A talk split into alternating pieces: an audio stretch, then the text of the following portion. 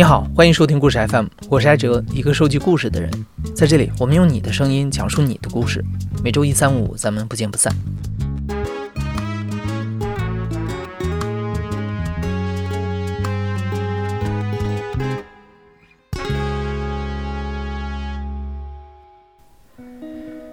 在上一集的节目里头，我们讲到猪猪的妈妈在老乡的介绍下，丢下两个儿子，逃出了贵州大山。她带着女儿猪猪嫁到了安徽，说是嫁，但因为不能领证，所以更像是搭伙过日子。而且安徽的日子很艰苦，在生了一儿一女之后，猪猪的妈妈又一次在没人网络的牵线搭桥之下，抛下孩子，带着猪猪嫁到了江苏。可就在这个时候，此前被他遗留在贵州的大儿子，也就是猪猪的大哥，找到了他们。猪猪能回到寻常的生活轨迹吗？妈妈的婚姻迁移会不会就此停止呢？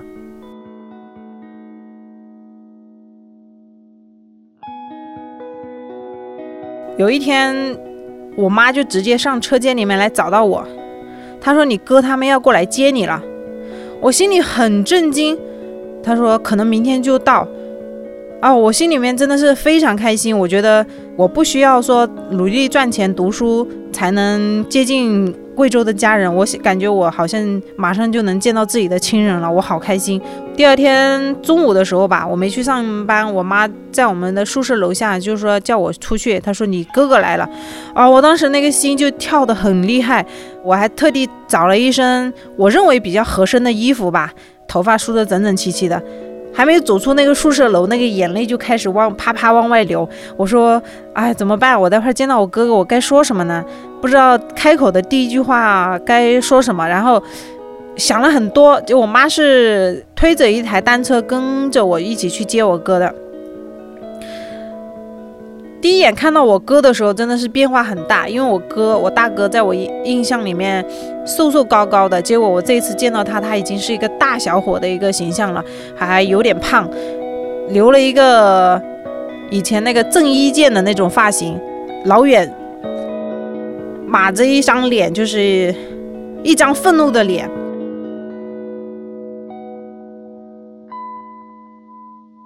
站在马路对面，提了一个蓝色的小行李箱，旁边站了一个，呃，现在知道是我的一个堂姐夫。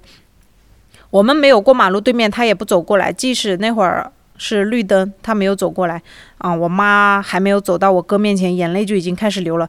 我哥没有理我妈。我们快走到我哥面前的时候，我哥就径直走向我，然后他就摸了一下我头，啊，我眼泪就哗的一下就流出来了。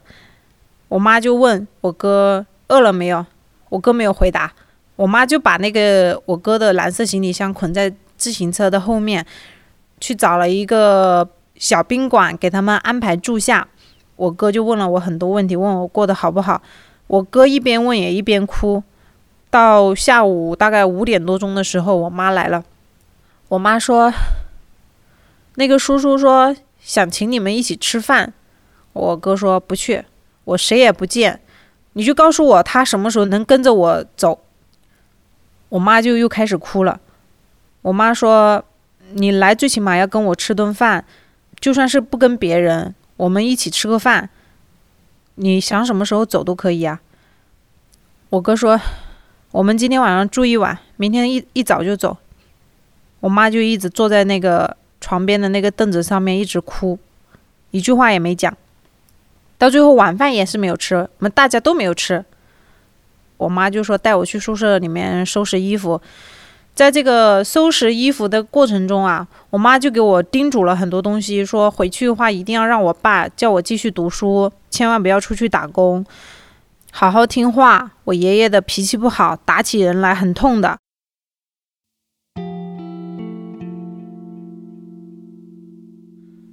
我当时听这些话，我没有什么太大感觉，我脑子里面就只有一个想法，我马上就要见到我自己的亲人了，我很开心。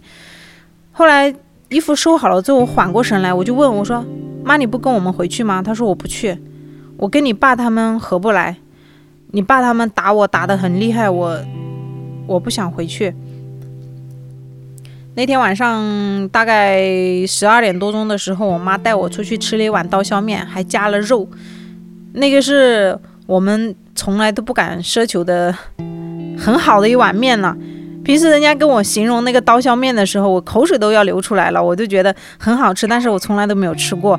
有一次我跟我妈说，我说我想吃那个刀削面，我妈说，哎呀，那个要八块钱一碗，很贵的，八块钱吃早餐都不知道要吃七八天了，吃那个东西干什么？那天晚晚上我妈就带我去吃了那碗刀削面，我觉得非常香。吃完之后，我妈还给我哥还有我堂姐夫一人打包了一碗。然后第二天早上一大早，我妈就来叫我说准备要要走了，然后把我跟我哥还有我堂姐夫送到一个车站。他应该是跟谁不知道借了五十块钱，那时候五十块钱其实还挺多的。上车之前，他把那五十块钱给我哥，我哥甩开了。上车之后，我坐窗前，他叫我把那个车窗打开，他就那个车启动的那一瞬间，他就把那五十块钱从那个车窗里面丢进来，就一路跟着那个车跑，一边跑一边流泪。我看到那一刻的时候，我也跟着哭了。可能这一次分开之后，这一辈子有可能见不到了。我哥看到我哭，然后我哥也跟着哭。我记得回贵州的那天是一个下雨天，我记得我爷爷就站在门口那里接我。回来没多久，我爸也从外地赶回来了，我爸很开心。我爸说：“你终于回来了。”所以那天的印象就是高兴，想着后面的日子应该就会好过了，回到正常的生活轨迹了。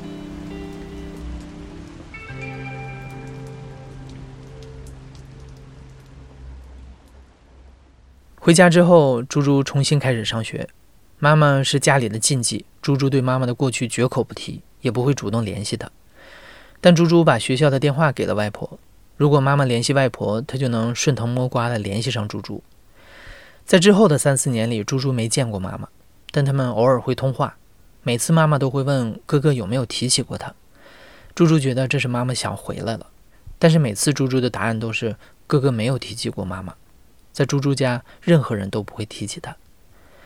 就这样，一直到了初三，猪猪读不下去书了，他决定去浙江打工。因为离妈妈很近，猪猪和妈妈的联系开始频繁起来。他得知妈妈过得不是很好，跟江苏的叔叔分开了，现在一个人生活。猪猪决定去看看妈妈，但是让猪猪没有想到的是，在妈妈的新生活中，自己已经不再是她的女儿了。我当时在这之前，我不知道我表姐会跟我妈在一起，是我表姐接的我。然后我表姐在公交车上的时候，他跟我嘱咐了一句：“你记住啊，你妈是你姨，你不能叫你妈，你要叫姨，知道没有？”我说：“为什么呀？”他说：“你不要问这么多为什么。你妈妈现在已经有了家庭了，你妈妈没有跟别人说她有小孩，所以你现在是来看你姨的。”我当时很困惑，我就。我困惑的事情不是说他会有又进入下一段婚姻，我困惑的是他为什么会隐瞒我的存在。然后去到家里门口的时候，我妈站在门口接我们，是在个街道旁边，一句话没说，但是我看到她有在抹眼泪。我惊讶的发现，我妈旁边站了我妹，在安徽的那个妹妹，我就脑海里面就有很多疑问了，我妹妹怎么会在这里呢？那时候我妹妹已经忘记我了。她已经完全不知道我是谁了，我就跟我妈了解，我妹怎么会在这里哈？我妈说我走了之后，她很想我，他怕我妹妹他们过不好，他中途回去过一次，他偷偷把我妹带出来了。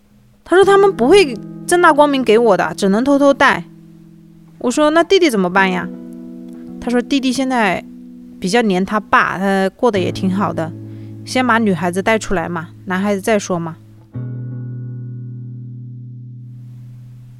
进去之后呢，看到一个很高很壮的一个中年男子，我不知道他们在一起多久了。当时，但是这个叔叔呢，我看得出来他对我妈挺好的。我妈经常打开那个衣柜，会跟我说这件衣服是叔叔给我买的，所以我觉得他对这个叔叔挺有感情的吧。没有见到他跟这个叔叔大吵大闹，也会为他下班准备饭菜啊、洗衣服呀。他头发长了，就会说：“你头发长了怎么不去剪啊？”这些事情他以前不会对我爸，也不会对安徽那个叔叔去说这些事情的。当时我虽然唉挺无奈吧，可以说吧，但是也有一点点欣慰。我觉得他应该会，可能是找到了自己的归属感了。啊，我心想，如果能这样子过下去也挺好。但是妈妈安宁的生活没能持续下去，他和猪猪小心保守了十多年的秘密，最终还是暴露了。讽刺的是，这一切都源于一场喜事，一场团圆。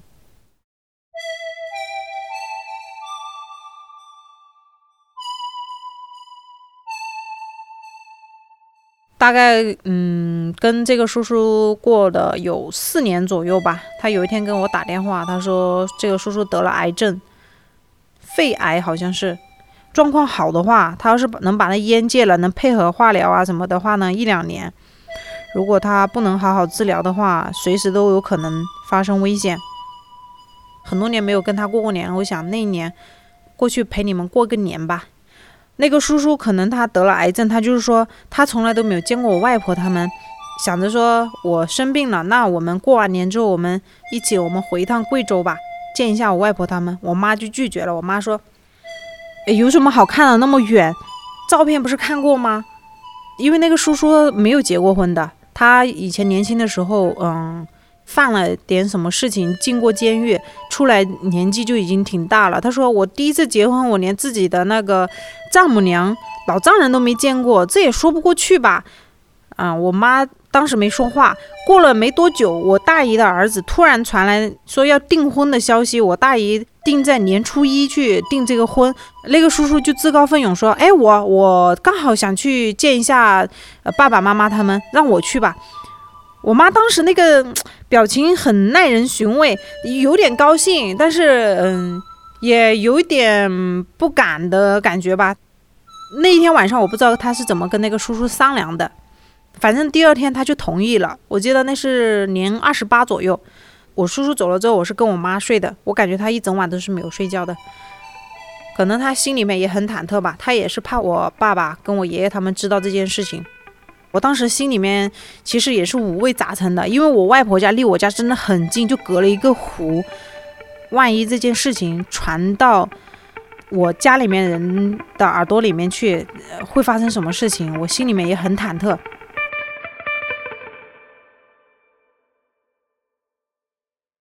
这个事情不仅暴露了，而且这个叔叔在当地去世了，在婚礼当天。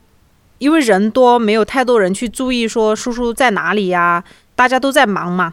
到晚上的时候，我大姨发现我叔叔躺在那个床上不动，她以为他喝多了酒。我大姨还给他盖好了被子。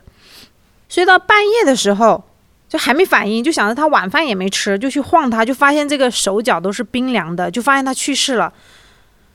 因为我们那边喜酒是要连办三天的，这才第二天哈，还有一天呢。但是这件事情是不能暴露，这件事情太大了。如果暴露的话，因为我爸爸他们也会去吃我大姨家的喜酒的。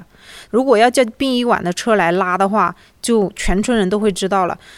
当天晚上，我舅舅他们就说，他们先把他背出那条村到大路上面之后。再去打殡仪馆的电话让来接，可是这件事情毕竟，因为我们那边连连办三天的话，是全程都是会有村里面的人在那里的，他们看得出来他是死了的，都知道了这件事情，我就接到我爸的电话，我爸说：“嘿，你妈还出息嘞，叫了一个男人回来吃你大姨家的喜酒，死在你大姨家了，这事儿你知道吗？”当时听了完之后，我很慌张。我说我不知道，我怕我说我知道，我爸会伤心，因为我没有告诉他。嗯，事情过了就过了。我爸说我气呀，他说这叫什么事情嘛？他的户口还在这里哎，叫了一个男人以姨父的身份去参加这个婚礼，那我算什么？我当天还傻傻的就去了。就这件事情，反正家里面人就知道了。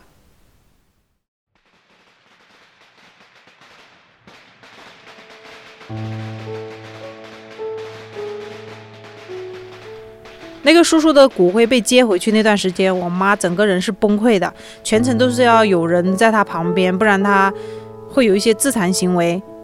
甚至她经常说，她晚上睡觉睁开眼睛就能看到我叔叔在她床边跟她讲话，就有幻觉。那那时候我又到了广东这边来呃工作了，我说要不你来广东这边跟我生活一段时间吧。她说我不要，她说我哪里都不想去。他还说我叔叔在去世的前几个小时，就是在下午三点多钟的时候给他打过一个电话，说让他好好照顾他自己，因为叔叔平时不是很会说这些很关心的话啊。他突然说叫我妈照顾好自己。照顾好妹妹，他很快就回来了。我妈说：“你是不是喝多了酒啊？”他说：“喝了点，高兴嘛。”我妈说：“那你少喝点哦，你的病情不稳定。”他说：“哎，没事。”打了这个电话，猪猪妈妈好不容易找到的家又一次破灭了，过去的一切都像是黄粱一梦。妈妈又一个人进了工厂，住进了集体宿舍。只是经此一闹，猪猪的爸爸和老乡们也都知道了妈妈的事。对于爸爸来说，曾经的妻子让自己在村里抬不起头；对于妈妈来说，她爱的人死在了自己半辈子想要逃离的地方，情何以堪？这可能是最不该让妈妈回家的时机。但是在猪猪看来，这一切都该过去了。猪猪恨过妈妈，恨她给自己的原生家庭带来了这么大的变故，恨她再次把这种伤害带给了安徽的弟弟妹妹。但是随着大家都长大了，各自有了自己的家庭，恨也就淡了。猪猪觉得妈妈到了这把年纪还一个人漂泊在外，很可怜。他希望妈妈能落叶归根，而这也是爷爷的遗愿。可能我爷爷觉得生命的最后想明白了很多事情，觉得以前做了很多对不起我妈的事情，所以他希望我妈。还是能回来吧。一三年，我爷爷他快去世的时候呢，我们都赶回去了。我爷爷就跟我两个哥哥说：“你们不要埋怨你妈了，家里面户口他还在，他就有他的地方。他如果在外面过得好就算了，他是过得不好的话，就一定要把他接回来。”在这之前的话，我两个哥哥是说不动的。按以前来讲的话，他一定会反驳。但是那天他们都没有讲话，我觉得他们是认可我爷爷说的。没几天，我爷爷就去世了，我大哥跟我二哥才开始心里面有一点想去接纳我妈妈吧。然后这件事情可能家里面的长辈私底下有商量过，后来我爸松口了，然后我把这件事情跟我妈讲了，我妈说：“我需要你这样子去说吗？我不会回去的，我在外面讨饭我都不会回去的。”他又回去江苏那边去了。二零一九年的时候，这一年的话，我就叫我大姨、小姨、舅舅、外婆、外公，嗯，轮番的去对他劝说，就是说让他回归我爸这边。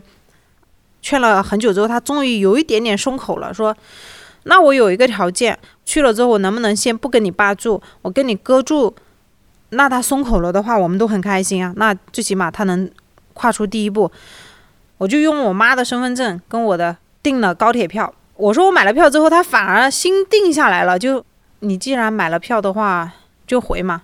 不行的话，就当看一眼外公外婆了。毕竟一二十年没见过了。上了车之后，他就一直在流泪，也感觉他非常紧张。大多数都是保持沉默的。下车是我二哥开车来接我们。我想象的场景是。他见到我二哥可能会哭，我二哥就一脸冷漠。哎，没想到我二哥见到他之后主动喊了一声妈，帮他把行李放在后备箱了之后，然后我妈也没有哭，很开心。嗯，上了车之后就跟我侄女两个人在那里聊天，搂着我侄女，哎，场面也是挺温馨的。回到家的那天，我姑姑他们就所有人都在我家了，准备张罗着做饭，就像办酒席一样的，来了很多人。我大哥就提议说拍一张全家福嘛，因为第一次人那么全，拍了一张唯一的一张很全的全家福。啊当天还发了一个朋友圈我说这张迟来二十年的全家福今天终于补全了。我觉得这件事情非常圆满我觉得我很多次做梦都梦到了这个场景非常圆满。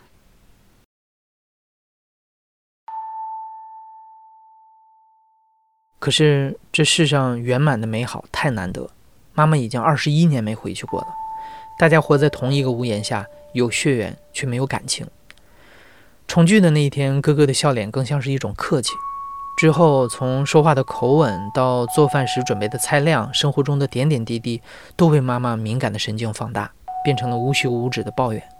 猪猪的大哥、二哥、爸爸都受不了妈妈。在互相的推脱和埋怨中，原本和睦的一个家变得鸡犬不宁。贵州之外，猪猪的弟弟和妹妹也过得不好。妹妹经常说是妈妈害她没有了自己的家，她变得自闭多疑，难以相信任何人。在安徽的叔叔不幸病逝之后，弟弟也没人管教，早早的进入了社会，混迹在夜店和会所，出卖身体。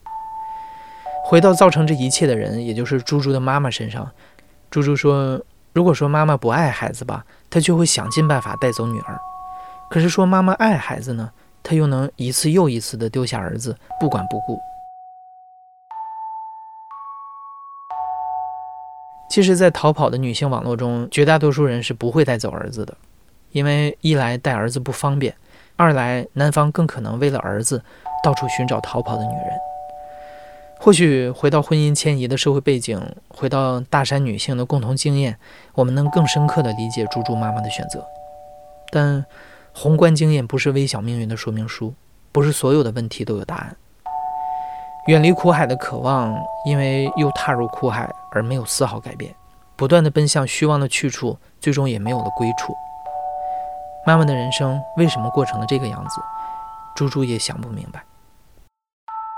就是我没有对我们那边的男性有偏见，但是这个好像确实是一个事实，就是我们那边的男性家暴比例还挺大的，就是基本上每家的男人都会有家暴，那外面的就很少有。他们接触了外面的之后，有些他就不愿意回去，因为以前有些人他结婚是没有结婚证的嘛，那我说不跟你过了，就直接不跟你过了，所以出现很多这种问题。还有一部分是他们。回到贵州的时候，贵州这边有家庭；回到安徽这边的时候，安徽这边有家庭。但是他们相互都是不知道的。比如说，我要回来安徽这边生活，我就说我出去打工了；我要回贵州，就是回娘家。他不会带，呃，安徽这边的说我要带你去见娘家人，没有这样的。很多都是这样的，包括我妈的那个闺蜜，还有就是那个叔叔的弟弟的老婆。可能这也是当时的一个社会现象吧，不然我妈也不会走到这一步。她肯定是有人带着她的，而那一个村有很多这样的人呢。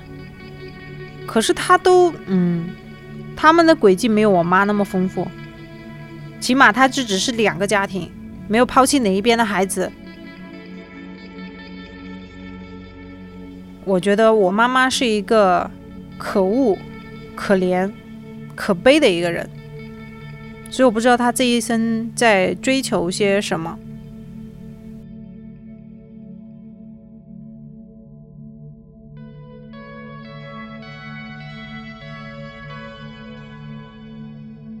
你现在正在收听的是《亲历者自述》的声音节目《故事 FM》，我是主播艾哲。本期节目由林峰制作，声音设计桑泉。